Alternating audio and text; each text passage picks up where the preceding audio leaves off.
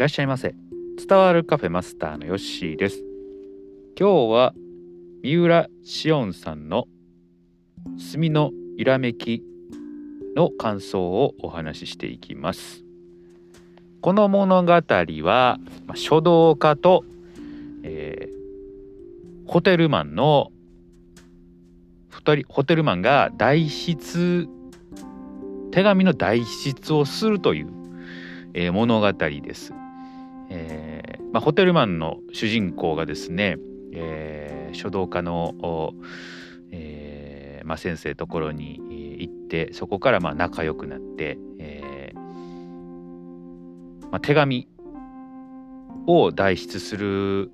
まあ、仕事というかあなんというかこう強引にそういう流れになっていくんですけれども、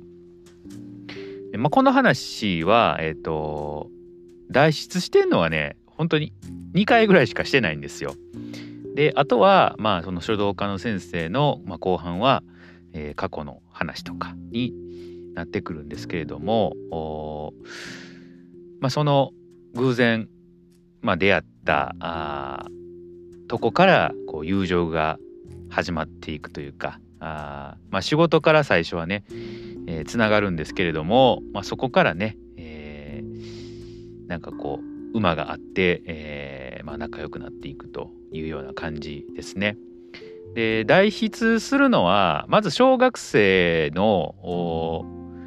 えー、書道教室に通っている小学生が、えーまあ、遠く行ってしまう友達に、えー、宛てた手紙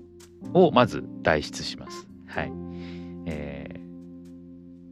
まあ、これが1つ目とで2つ目は、えー、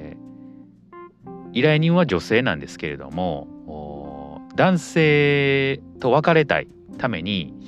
えー、別れるための手紙を書くということなんですけれども、まあ、この内容がね結構面白いんですよ。うん、あの主人公のなんかこう想像力というか そういうのがこう面白くて、えーまあ、パンダが出てくるんですけどね、えーまあ、パンダを使ってあのちょっとこう、えー、痛い感じにこう手紙を仕上げていくと。でその手紙を送りつけて、えーまあ、別れるというね作戦を思いつくんですけれどもこの手紙がですね、えー、まああの結果どうなったかはねあの言いませんけれども、ちょっとその結果に、えー、ちょっと笑ってしまって、えー、面白かったかなというふうに思います。で代筆作業はねこの2つしかしてないんですよ実は。でえっ、ー、とまあその話がさらっと前半、まあ、中盤ぐらいで終わるんですけれどあとね、えー、その書道家の先生と、まあ、ホテルマンとの言ったら、まあ、つながりみたいなことが後半は書かれています。はい。で、まあ主人公がね、なんでその、えー、先生とこう、馬があったとかね、なんでこう、仕事以外でも付き合っていきたいのかとかね、えー、まあそういうのが読んでいったりすると、まあ分かっていくんじゃないのかなと。あと、まあ書道家の先生の、まあ、過去が一体どんなことだったのかとかえ、その辺が後半は書かれています。うん、すごくあの何て言うんですかね穏やかなお気持ちでねこの本は読み進めていくことができるかなと、えー、思いますね。あのなんかすごく展開が変わったりとかっていうことではなくて、えーまあ、人の人生ね、えー、振り返っていくと、まあ、いろんなことがあって、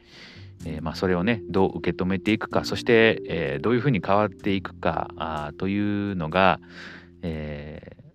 まあ、この物語にも描かれているということですので、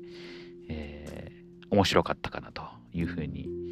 思いますね。あの大人になってからなかなかこう友達ってこう作りにくいなって自分自身思うんですけれども、まあ、こういう感じでねえー、新たなこう出会いで、えー、友達になっていくっていうのはすごく、えー、まあ、読んでいて面白かったですし、えなんかそういう出会いがあるのを羨ましいなと思いました。はい。ぜひとも、えー、なんか新しい友達欲しいなというような気持ちにさせてくれる作品でした。はい。ということで、えー、今日はあ罪の揺らめきを読んだ感想をお話しいたしました。えー、ぜひ興味ある方は読んでみてください。それではまたのご来店お待ちしております。